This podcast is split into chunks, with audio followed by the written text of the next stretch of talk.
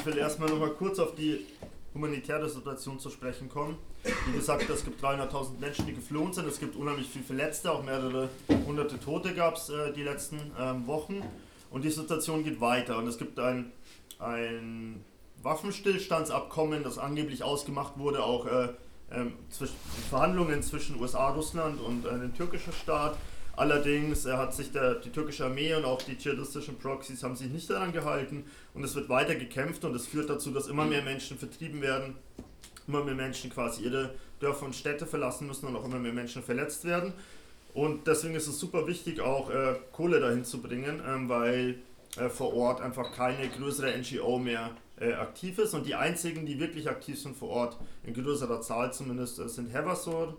Hevasor ist der kurdische Rote Halbmond, vielleicht vergleichbar mit dem deutschen Roten Kreuz. Ähm, nur, dass sie sich ja politisch auch zu der ganzen Sache positionieren.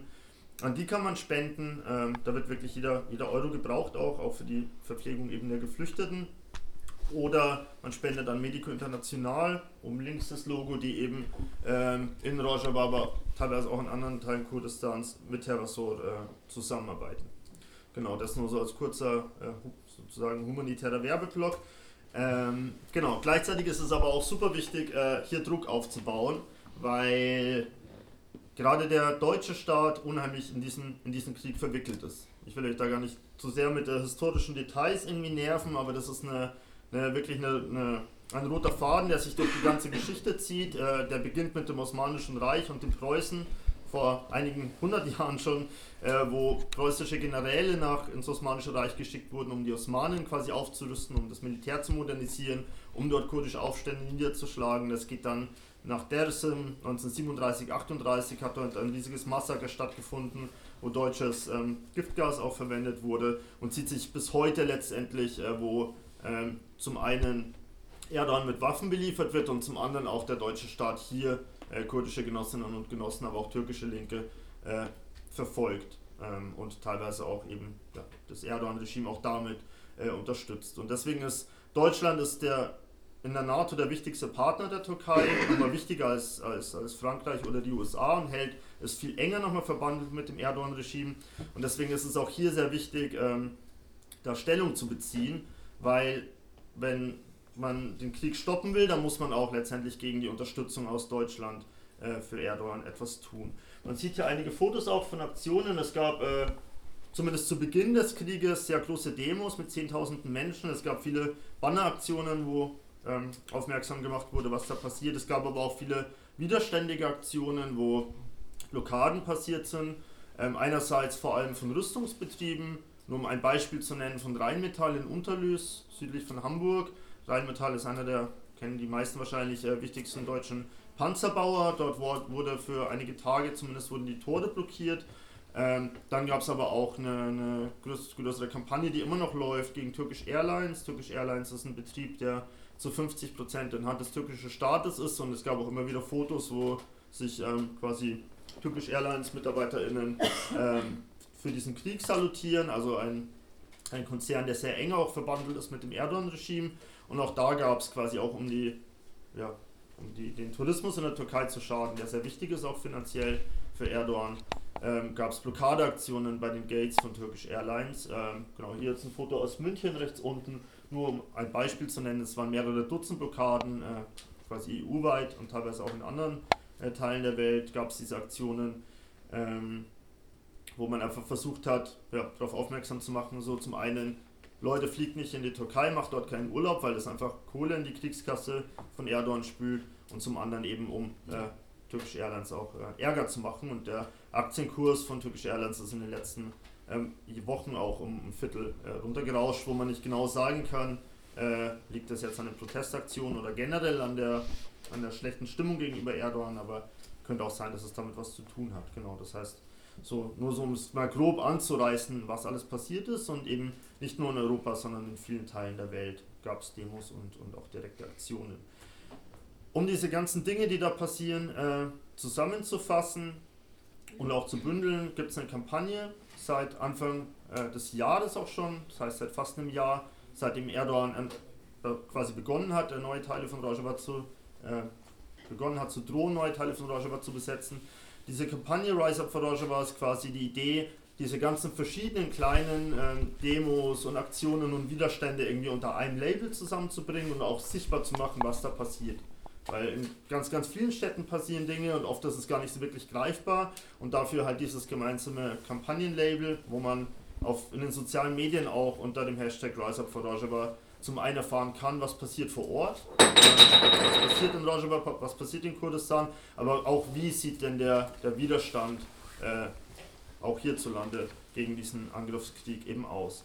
Es wird einen globalen Aktionstag geben, auch wieder, zu dem Rise Up for Rojava aufruft, nämlich am 14. Dezember, das ist ein Samstag, ähm, wo es auch in Deutschland wieder große Demos, aber auch äh, widerständige Aktionen gegen den Krieg äh, geben wird. Es gibt neben Rise Up for Rojava eine weitere internationale Kampagne, die nennt sich Women Defend Rojava, also Frauen verteidigen Rojava, wo in den letzten Wochen ähm, auch in verschiedenen süddeutschen Städten, beispielsweise Wien, okay, ist nicht Süddeutschland, sondern Österreich, aber äh, äh, oder München auch, äh, ist wirklich Süddeutschland, ähm, wo, wo Widerstandskomitees aufgebaut worden sind, ähm, quasi von Feministinnen, äh, die ja, sich in einem internationalistischen äh, Kontext auch sehen, äh, wo es darum geht, Kontakte zu knüpfen und auch einfach darauf aufmerksam zu machen, das, was in Rojava passiert, ist auch eine Frauenrevolution, ist eine feministische Revolution. Deswegen geht das global quasi die ganze Frauenbewegung, die ganze feministische Bewegung etwas an, äh, was dort passiert. Und auch in diesem Bereich muss eben Widerstand ähm, aufgebaut werden. Genau, das sind so die zwei äh, größten Kampagnen und Labels, unter denen international äh, Dinge laufen. Daneben gibt es aber noch ganz viel mehr. Ähm, genau, das ist auch nur quasi der internationalistische äh, Bereich, den es an ähm, Kampagnen gibt. Und ich glaube, dass es gerade in diesen Tagen super wichtig ist, äh, verschiedene Dinge auch zusammenzubringen und auch mehr zusammen zu denken. Wir haben als Make Rojava Green Again Kampagne ja in äh, letzter Zeit konkret vor Ort keine Arbeit mehr machen können, weil, weil Wiederaufforstung derzeit nicht möglich ist, weil einfach Bomben fallen die ganze Zeit. Und haben uns in den letzten Monaten mehr darauf konzentriert, äh, verschiedene Bewegungen auch zusammenzubringen oder konkret quasi die neue Klima- und Ökologiebewegung, die ja auch in Europa sehr stark ist und eben äh, die Kurdistan-Solidarität und auch die kurdische äh, Bewegung. Und teilweise funktioniert das auch ganz gut. Man sieht hier Fotos aus den letzten Tagen und vom Wochenende. Hier eins von, aus Köln, von der, äh, einen der, der großen Demos äh, bei Fridays for Future, die, in, die letzten Freitag stattgefunden hat, mit, ich glaube, fast eine Dreiviertelmillion Leute in Deutschland auf der Straße, wo sich ganz viele Fridays for Future Gruppen inzwischen auch äh, zu Rojava bekennen und auch ganz klar sagen, dieser Angriffskrieg, der geht auch uns als Klimabewegung an, weil Krieg einfach auch immer ähm, ja, zum einen unheimlich äh, viel Treibhausgas äh, in die Luft bläst.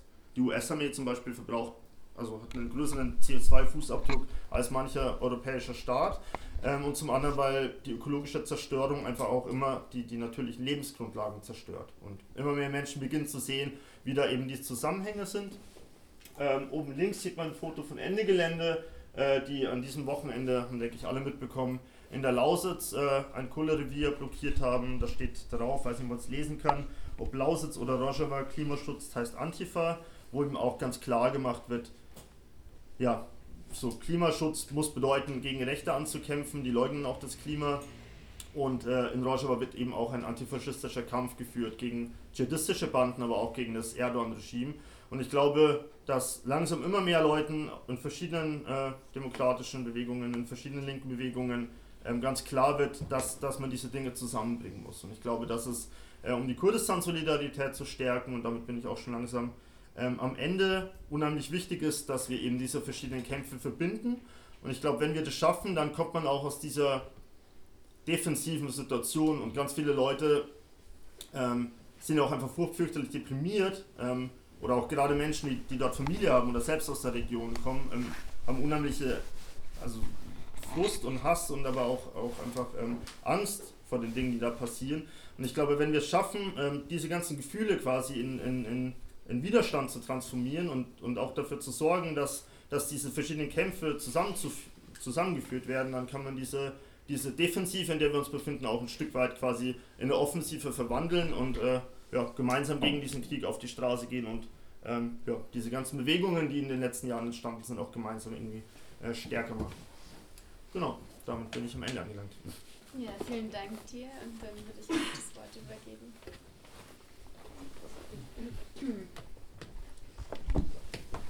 So, wir sind vom Solidaritätskomitee, wie ihr mitbekommen habt. Und als es am 9. Oktober anging mit dem, äh, also anfing mit dem Angriffskrieg, haben wir ganz viel unternommen. Also die ersten zwei Wochen jeden Tag hatten wir Demonstrationen, Kundgebungen ähm, und wir haben auch eine Pressekonferenz gehabt. Also wir konnten die Leute wirklich mobilisieren, also sei es Kurden oder auch Nicht-Kurden. Wir hatten sehr viele ähm, Deutsche und auch verschiedene andere Nationalitäten einfach auf unseren äh, Protesten und Aktionen vertreten. Ähm,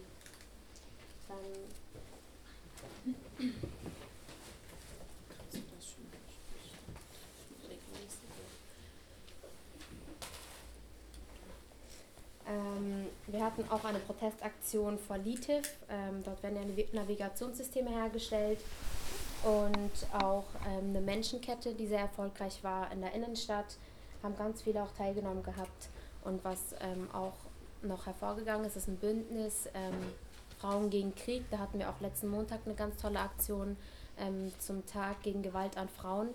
Und äh, dieses Bündnis besteht weiterhin. Also wir konnten viel mobilisieren. Das hat dann leider jetzt auch äh, wieder abgenommen gehabt. Ähm, anfangs waren es dann noch zwei Aktionen nach diesen zwei Wochen, immer die Woche so ungefähr. Und ähm, jetzt in den letzten zwei Wochen war das dann nicht mehr so gut. Ähm, da wollten wir immer Samstag sozusagen eine Demo machen ähm, die Leute, es wurden halt einfach immer weniger. Ähm, es hat einfach an Wirkung verloren. Also diese, äh, diese Bereitschaft, einfach die Solidarität zu zeigen, hat dann immer mehr abgenommen. Und was ich vergessen habe zu sagen, ist dann auch sozusagen in unserer Geschichte von Aktionen ähm, in Bezug auf Kurdistan, Kurden, ähm, hatten wir sozusagen die stärkste Demonstration zu Beginn ähm, dieses Angriffskrieges hier in Freiburg mit schätzungsweise 2000 bis 3000 Menschen. Also die Zahlen variieren. Ja. Genau, und äh, wie Jasmin schon gesagt hat, also unsere Demos fingen an mit, wie gesagt, 2000 bis 3000 äh, Teilnehmerinnen und Teilnehmer. Äh, wenn wir uns die letzte Aktion anschauen, haben wir leider gesehen, dass es sehr, sehr stark, also die Anzahl der Teilnehmerinnen und Teilnehmer gesunken ist. Äh, natürlich wir als die Kurdinnen und Kurden, Soli-Komitee oder Frauen gegen Krieg, äh, stellen uns auch die Frage, ähm, wieso wird es immer weniger? Was machen wir falsch? Ähm, wie können wir, was für äh, Aktionen können wir wieder starten oder organisieren, planen, dass wir mehr Teilnehmerinnen und Teilnehmer haben.